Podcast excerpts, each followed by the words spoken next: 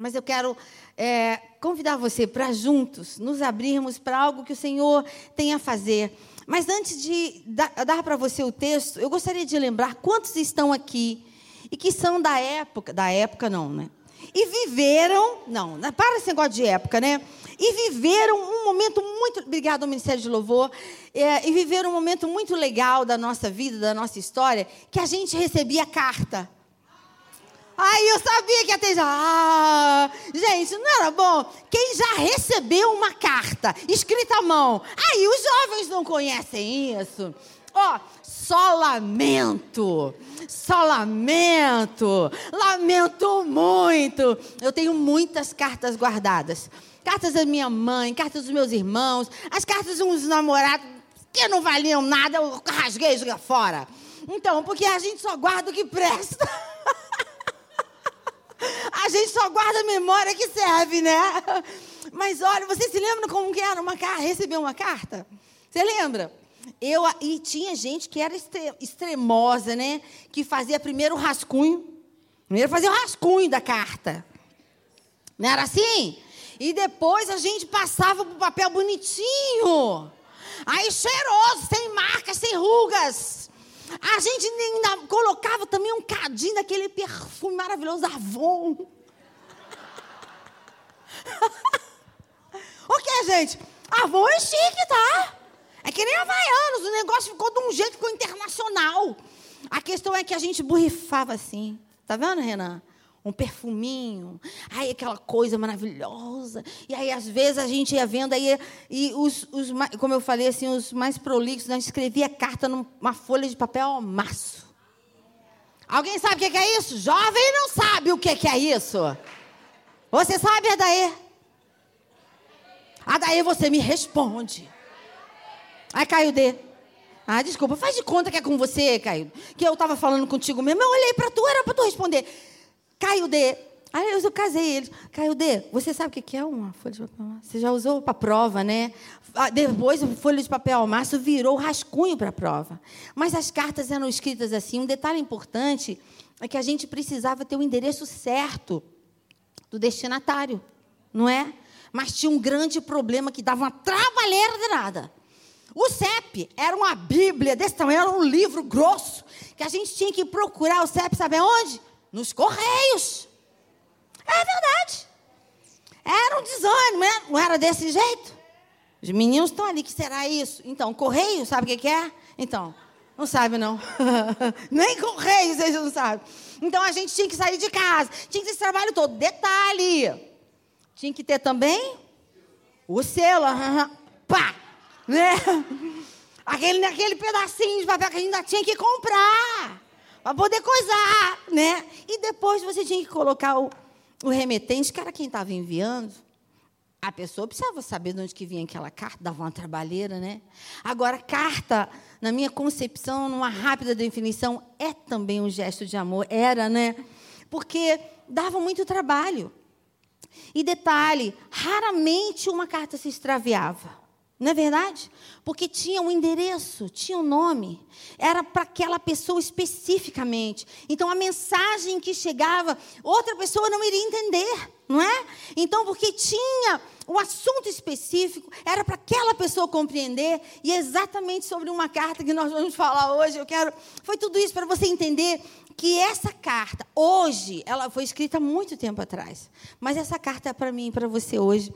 Apocalipse Abra comigo capítulo 3. Porque essa carta tem o seu coração como endereço. Não precisa de CEP para entrar aí. Porque quem escreveu sabe muito bem quem somos eu e você. Né? 3. Apocalipse capítulo 3. Vamos ler a partir do versículo 14.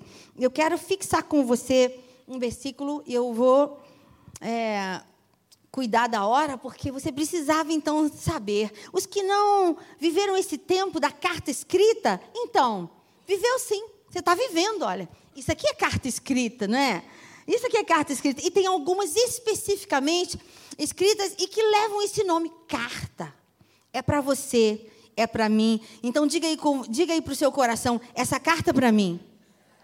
Não fala com gosto. Essa é para mim, essa carta é para mim. Tá bom? Então, é uma carta, ah, em princípio, um, com alguns dizeres, com algumas falas difíceis, mas o que eu tenho a compartilhar é um toque de amor de Deus para o nosso coração. Essa carta foi dirigida à igreja. Portanto, não era para qualquer grupo de pessoas. Não era, é, não era somente para uma pessoa. Era para a igreja. Então, é, e a igreja, nós precisamos entender e lembrar o nosso coração que a igreja do Senhor continua sendo dele. Você entende isso? Diga amém. A igreja, o povo que se chama pelo nome do Senhor, continua sendo reconhecido por ele como povo dele, como igreja dele, o povo que ele escolheu para si. E isso não mudou. Não mudou. Aquele que envia carta está enviando para o seu povo. Não é para qualquer grupo de pessoas. Não é para um grupo de, não era para um grupo de pessoas desconhecidas, mas para o seu povo. Era uma carta para os íntimos, para a igreja em Laodiceia. E aí está escrito assim, versículo 14: Ao anjo da igreja em Laodiceia, escreva. Era o Senhor dizendo: Estas coisas diz o Amém. Aquele que assina, aquele que finaliza, aquele que diz assim: Ó, sou eu que estou escrevendo. A saber, o próprio Senhor está dizendo: Sou eu. Diz o Amém. Aquele que testemunha a, rest, a e aí está escrito: o Amém, a testemunha fiel e verdadeira, o princípio da criação de Deus. Era o verbo. Ele diz assim, e ele vai dizendo para o seu povo nessa carta: Eu conheço você. Eu conheço as obras que você realiza. Eu estou usando a NA, exatamente a mesma. Eu conheço as obras que você realiza. Que você. E aí ele está identificando situações no meio do povo seu. Ele tinha, como tem hoje ainda, a autoridade, a autonomia para dizer e tocar em pontos nevrálgicos de quem? Do seu povo. De quem? O meu e o seu. Então o Senhor está ainda interessado, porque Ele diz assim: Olha, eu sei que você não é nem frio nem quente. Quem dera você fosse frio ou quente. E aí ele ainda se manifesta dizendo: Ah, eu gostaria que você fosse assim. Como na carta a gente dizia, ah, eu queria que você estivesse assim, eu queria que essa carta te encontrasse assim, assado. E ele se manifesta dizendo, eu gostaria, quem dera, quisera. E ele suspira dizendo, quisera você fosse, ou quente ou frio. Assim, o versículo 16, assim porque você é morno, e não é nem quente nem frio, eu estou a ponto de vomitá-lo da minha boca. E o, e o, o remetente, o, o é remetente, né? Quem emite a carta, o Senhor começa a dizer assim: olha, eu não estou feliz. Eu não estou satisfeito. Não está chegando bem para mim. As suas escolhas, o seu modo, a escolha que você fez até aqui. E o Senhor fala de um modo dirigido e de um modo carinhoso, sim, mas de um modo firme e altamente, perfeitamente compreensível. Porque olha só, ah, o pastor Davi Silveira que costuma dizer assim: o altivo ele é logo abatido por um pastel com um recheio mais ou menos, né? Porque um pastel, um recheio mais ou menos, qualquer outra comidinha que entra assim meio, meio esquisito, né? A gente logo percebe o seguinte: não está bem. Não caiu bem. Era delícia, parecia. Parecia. Mas não dava para ficar dentro. Não dava para ficar dentro, sabe por quê? Começou a corroer por dentro. Começou a contaminar todo o resto, todo o entorno que estava bem. Então, qual é a saída? O nosso corpo, inteligentemente pensado pelo Criador, ele entende o seguinte: tem que expulsar isso. Lança fora, como, como, de, como costuma dizer o nordestino, está na hora de lançar. Não dá para ficar com isso. Está na hora de lançar. Não Estou com vontade de lançar, não é isso? A questão é que o Senhor se manifesta de modo didático. E eu amo isso. Amo. Com a licença dos meus amigos teólogos, assim, um beijo. Então, então eles têm umas palavras, né? Às vezes eu falo assim, eu anotei umas, uma, uma meia dúzia de umas 20 palavras que você falou. Você poder traduzir para mim. Ele, ah, amei, ele, para com isso. Eu fico mexendo com ele, mas olha, o Senhor aqui está falando de um modo muito íntimo, dizendo: não está dando, não dá para aceitar, não dá para digerir o que você está produzindo. E ele, de um modo incisivo e claro, fala: olha, mas olha só, você diz, sou rico estou bem de vida e não preciso de nada. Ele está reclamando. Está dizendo, olha a posição que você tomou. Olha o que, que você acha. Olha como é que você se define. Olha como é que você está agindo. É isso que, que eu percebo de você.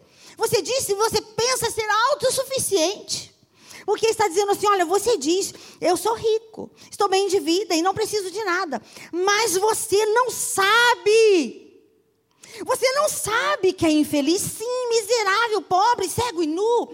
A, a realidade que o Senhor da igreja estava enxergando era completamente diferente do que os demais podiam ver, do que aquela própria pessoa estaria é, eventualmente pensando de si mesmo. Você já passou uma imagem diferente da sua realidade?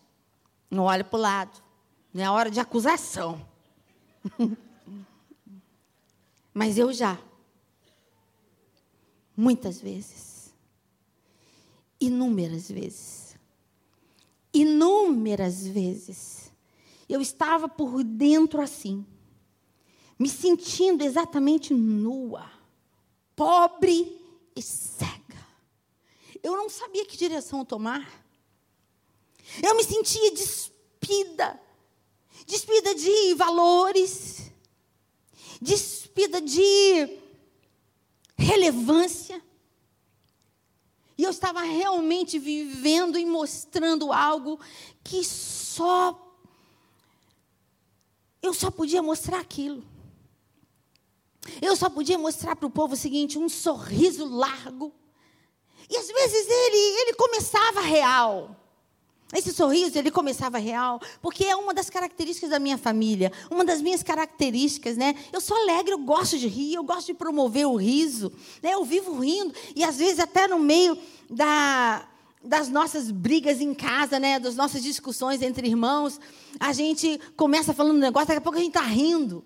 A gente consegue rir das nossas desgraças de infância. A gente faz de tudo uma piada. Isso é uma característica da minha família. Acontece que não, eu não tinha motivo para fazer piada. Mas eu não tinha como mostrar a realidade que eu estava vivendo.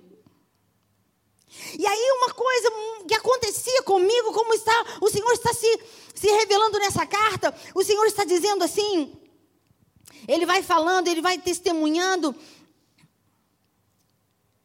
Fugiu aqui. Ah, Aí ele fala assim: Eu vou dar conselho a você, e o Senhor começa a aconselhar. Eu aconselho que você compre de mim ouro refinado pelo fogo, para que você seja de fato rico. O Senhor está dizendo: Vem a mim, vem a mim, que eu vou tornar aquilo que é aparente numa realidade. Mas vem, compra. Ele diz o caminho, ele indica a condição. Ele fala assim: Olha, tem um jeito disso mudar.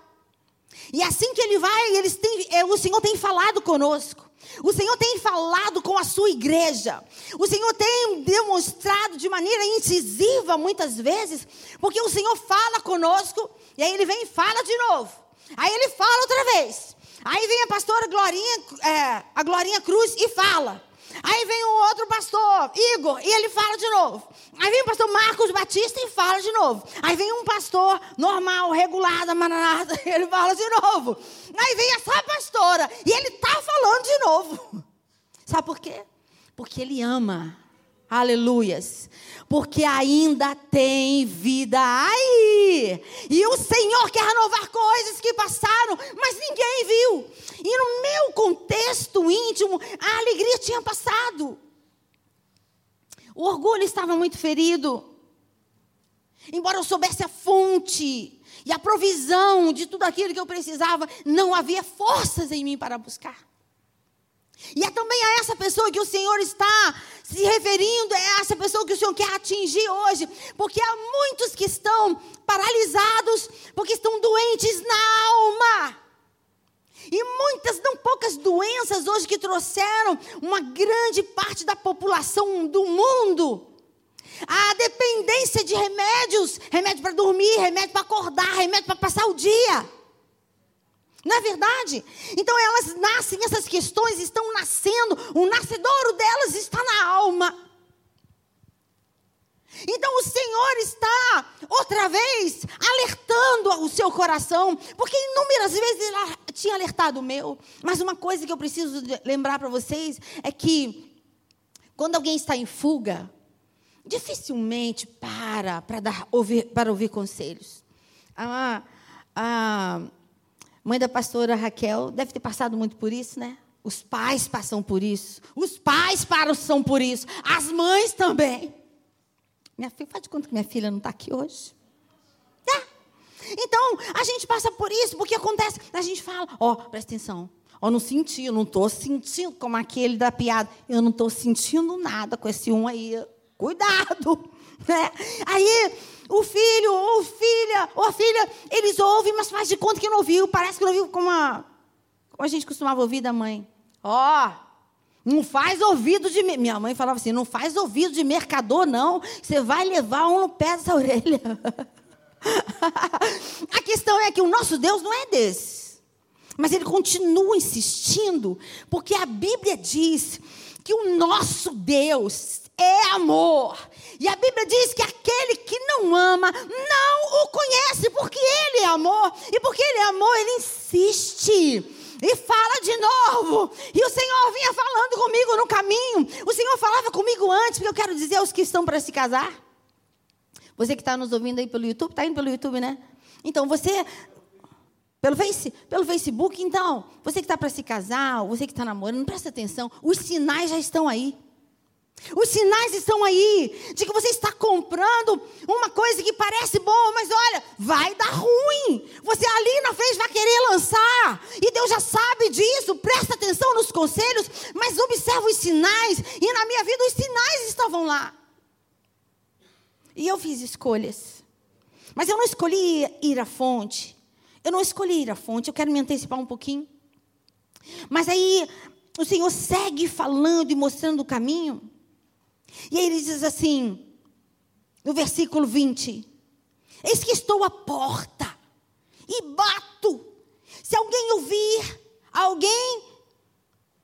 Se alguém ouvir, alguém aí. Se alguém ouvir a minha voz e abrir a porta, entrarei em sua casa e cearei com ele, e ele comigo eu entrarei na sua casa e eu vou cear com ele e ele vai cear comigo.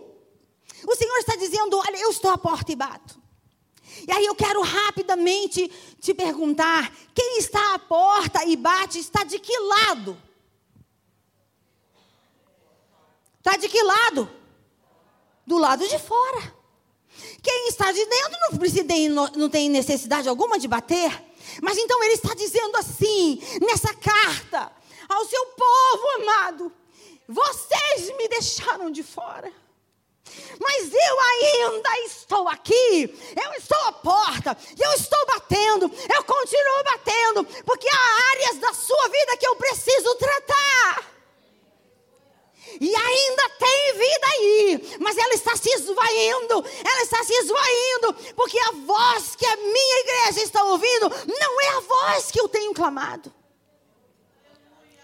Mas o Senhor não desistiu, como diz a canção. Ele não desistiu. Ele está à porta ainda hoje. E a sua história já está escrita. Foi isso que elas cantaram. É a palavra do Senhor, porque está escrito no livro de Eclesiastes, Eclesiastes capítulo 3, versículo 15, que diz assim: O que é para Deus já foi, o que será também já foi, mas Deus, mas Deus fará renovar-se aquilo que passou. Você entende isso? Diga aleluias. Portanto, a sua história já é conhecida. Ele conhece o fim antes do começo. E aí ele continua batendo. Ele continua batendo apesar das suas escolhas. Porque o Senhor sempre denuncia no nosso íntimo: olha a sua escolha. Não vai por aí. E como eu estava dizendo, em fuga a gente escolhe e não dá ouvidos porque você não quer olhar para trás, você quer seguir porque o desespero é tão grande dentro de você e você quer sair da cena que te faz muito mal.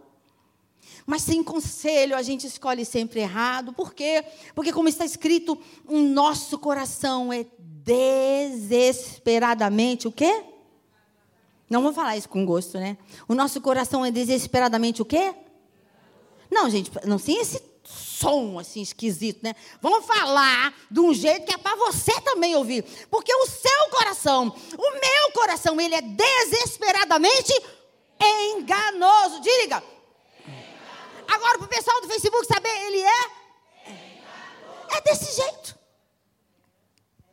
E eu escolhi. E aí, um pouco antes do início de 2019, o então meu esposo me pediu o divórcio. Eu, isso, eu, já, eu já tinha acordado com a Livinha de que eu, que eu podia falar da nossa história, Deus tem usado a nossa história. Né? A Livinha tinha vindo de algumas, de muitos períodos de greve na universidade que ela cursava. Faltava ainda, faltava só meio período, né? Um período para terminar. E como as relações conjugais, como o relacionamento conjugal e, e os relacionamentos interpessoais, eles começam a deteriorar, não é da noite para o dia, não é de repente. Os sinais estão ali, né?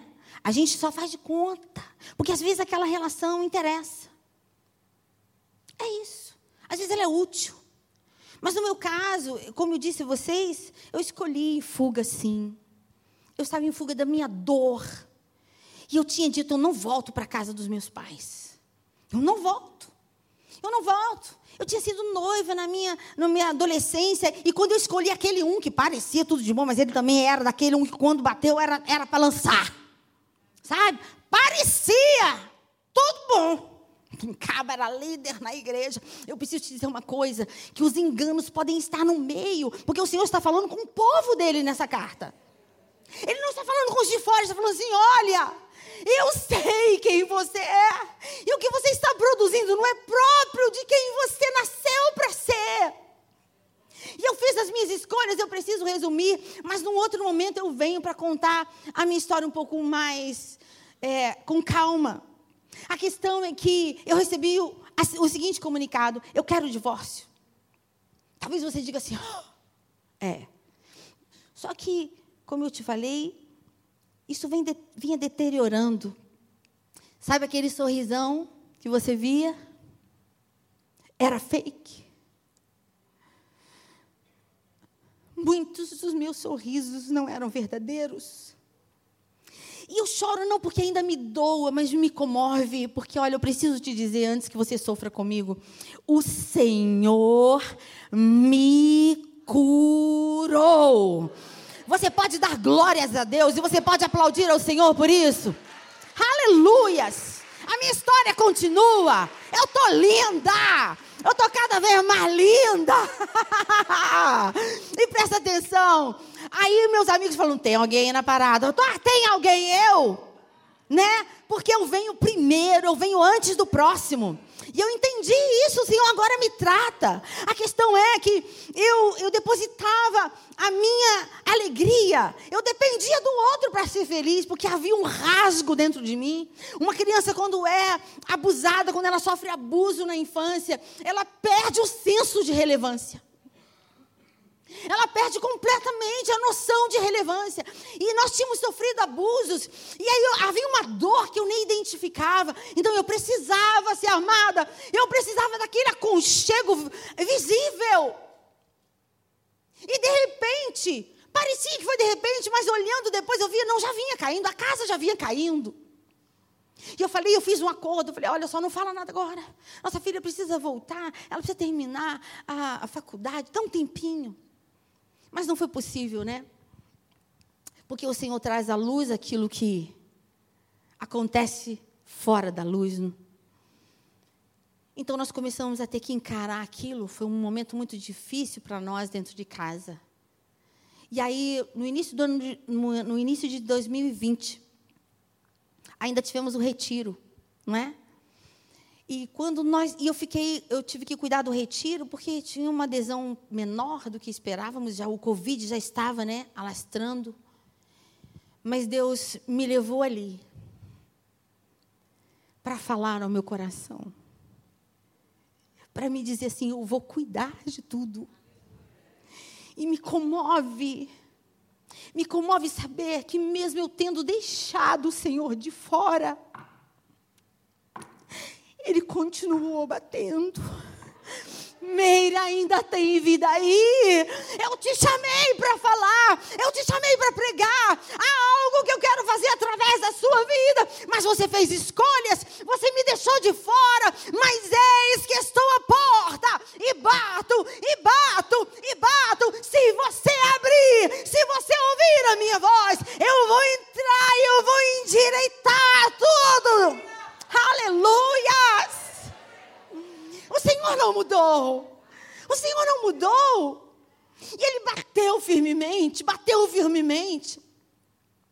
Deus usou o pastor Zé Rego do Nascimento para me dar os primeiros conselhos. Eu disse, Senhor, eu preciso falar isso com alguém. Eu preciso falar isso com alguém. Como é que eu vivo isso sozinha? Não preciso falar. E eu não sabia como fazer. Eu pedi, Senhor, fala comigo. E o Senhor mudou todas as mensagens dos preletores daquele retiro de 2020. Se vocês forem nas gravações, eles vão dizer assim: Deus quer falar com alguém de um modo especial aqui, porque Ele mudou agorinha a mensagem que eu ia pregar. Todos que falaram, todos, todos disseram a mesma coisa. E eu já sabia que Deus tinha me ouvido. Quando? Durante a noite inteira. Porque durante quase quatro dias eu não dormi. Senhor, eu preciso de uma direção. Senhor, o que eu vou fazer? Com quem eu vou falar? Eu já me considerava uma ex-pastora. E o que aconteceu foi que o Senhor falou profundamente comigo. Inclusive, a minha história vai virar um livro. Porque eu creio que isso é uma voz que vai calar bem fundo no coração de muitas pessoas. E aí o Senhor, eu falei, Senhor, você é para eu falar com esse mineiro aí? O Senhor me dá um, um toque. Porque eu não tinha coragem de falar com os de dentro. Olha que coisa mais interessante. Eu não sabia quem procurar. Eu não sabia o que fazer. E eu falava assim: eu preciso de uma direção. E no finalzinho do nosso culto de terça-feira, a gente faz depois um cine pipoca, não é isso? E eu, como sempre, fui lá para o meio do povo, para a cozinha. Vou fazer pipoca. Eu falei: é, Deus, acabou o negócio, né? Amanhã é só a saideira. E eu ali na pipoca. E de repente chega um mineiro e fala lá na porta. Ô moça, que às vezes ele fala assim com a gente, tem, né? moça, falei, é comigo esse negócio?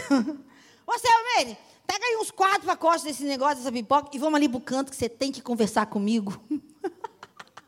Deus é assim. Deus é assim. Quando Ele fala com você e comigo, a gente sabe que é com a gente que Ele está falando. É verdade ou não é? Ele não deixa dúvidas. Mas só que vai ter um momento que Ele vai dizer assim: ó, eu estou de fora. Eu estou de fora. Não é essa a minha vontade. E aí nós fomos para um lugar e conversamos muito, muito tempo. E eu disse, pastor, o que, que eu faço? Ele disse, você vai ficar na nuvem de Deus. Ele disse exatamente assim. Ele falou assim, porque quando a gente for lá para fora, tudo vai fechar. Ele vinha com as notícias, né? A gente estava preso no sítio. Ele falou assim: daqui a pouquinho tudo vai fechar e nós vamos ficar em oração. Se tudo realmente fechar, você vai ficar esse tempo na nuvem de Deus. Se ela se mover, você se move. Enquanto ela não se mover, você fica quieta.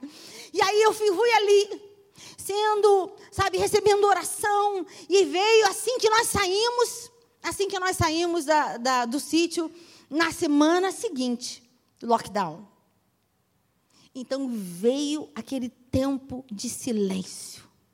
Trabalhamos muito, né? a igreja trabalhou bastante. Mas ninguém sabia que ali que eu estava vivendo o tempo da minha caverna. Mas o Senhor esteve comigo todos os dias. E sabe o que eu vivia naqueles dias longos? Eu vivia exatamente isso. Meire, eu ainda estou aqui batendo. Eu ainda estou aqui batendo, eu ainda estou do lado de fora. Há muito que eu preciso consertar dentro de você. Você precisa ser curada. Você precisa enxergar verdades a seu respeito. Então, quando finalmente eu entendi que eu precisava de ter algumas ações na direção de Deus, eu precisava dizer apenas: pode entrar. Simples assim. Eu reconheço, pode entrar. Eu falhei, eu reconheço as minhas falhas, e o Senhor me fez ver tudo enquanto eu estive na caverna, sob aquela nuvem que o Senhor não permitia, havia uma ameaça de abrir, não abrir, não foi? E eu, às vezes, pensava assim, eu falar com os meus amigos, mas a voz do Senhor falava comigo: fica na nuvem. Eu ainda não me mexi.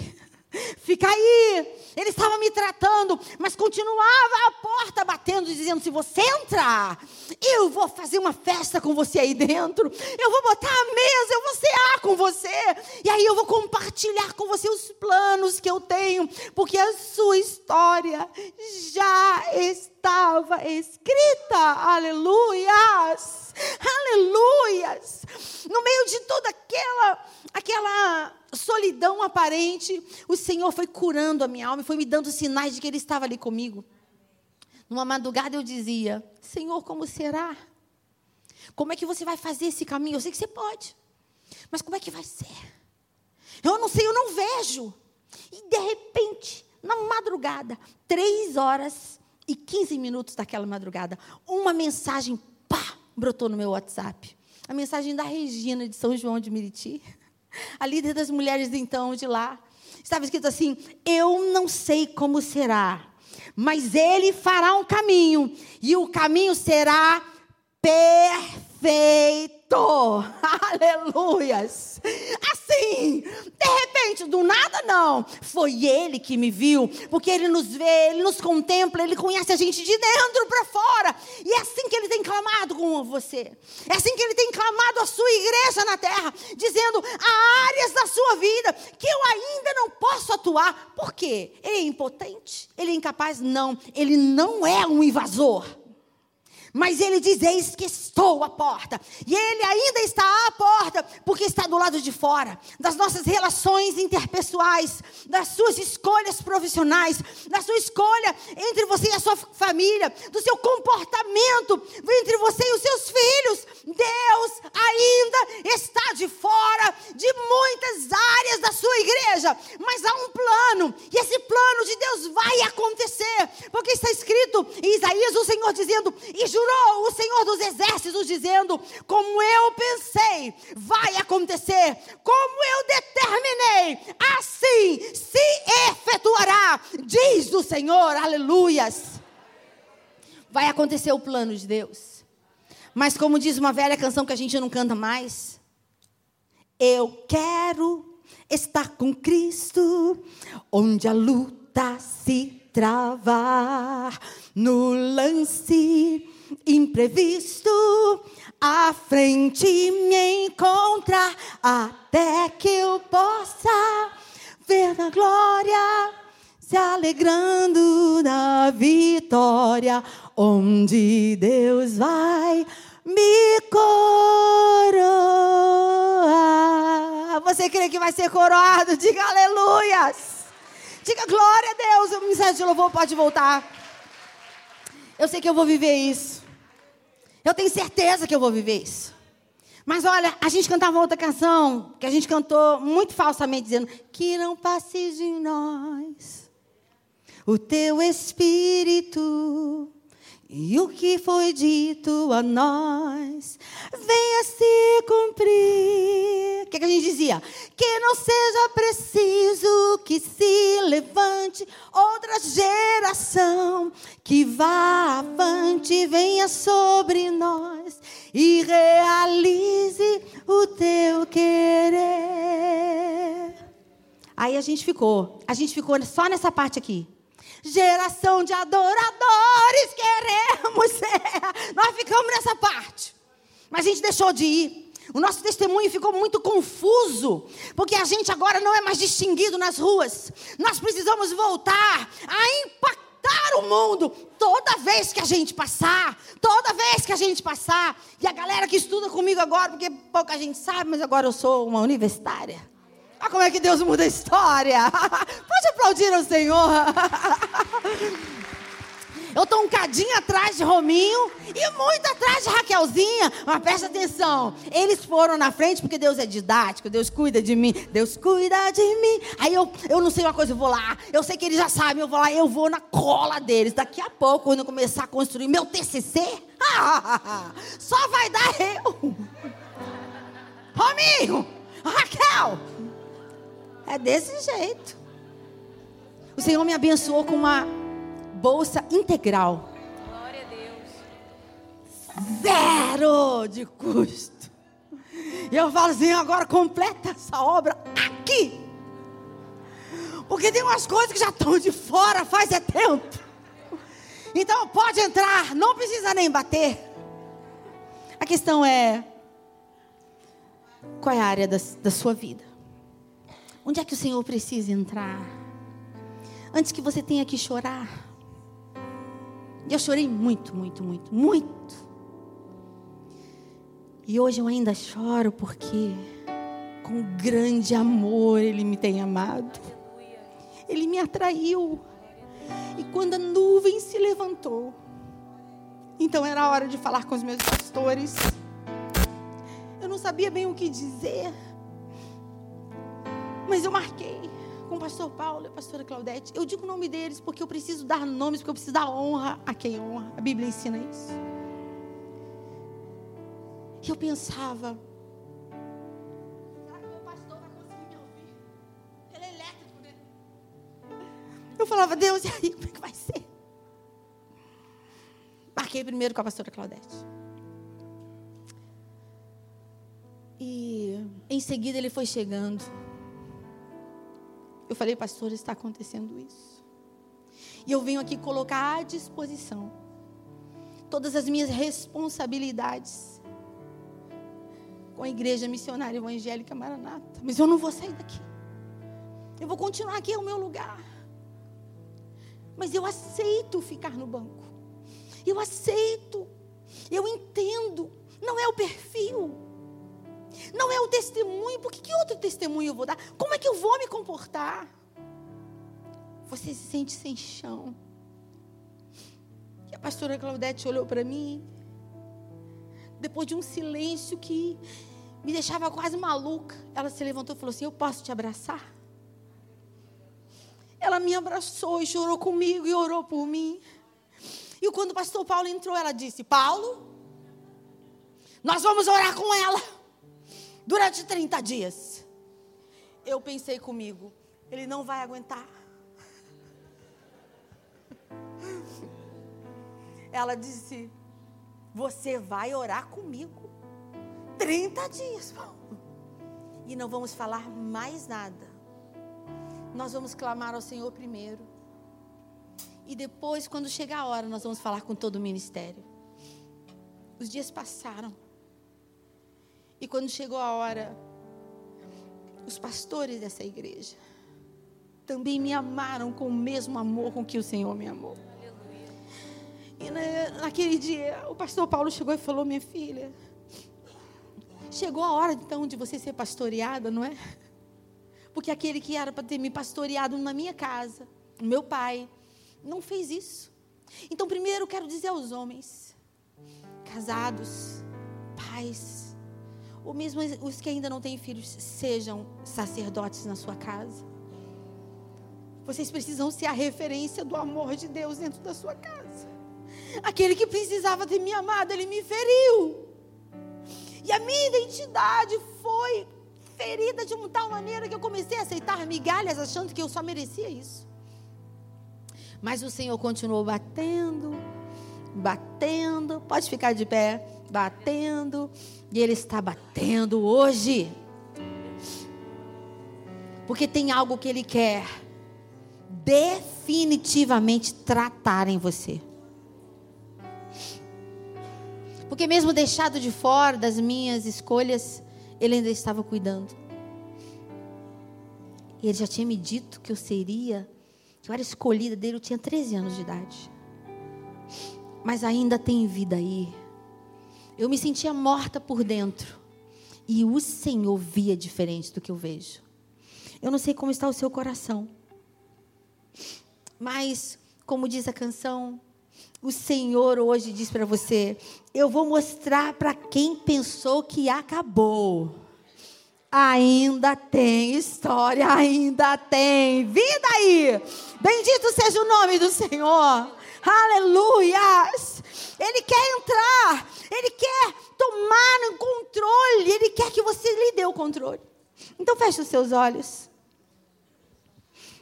Antes de começar a obra na sua vida, de dar continuidade, você precisa dizer sim, eu quero. Porque por mais que eu me sentisse perdida, o que o Senhor insistia em me dizer era: eu não perdi o controle. Eu conheço as suas obras.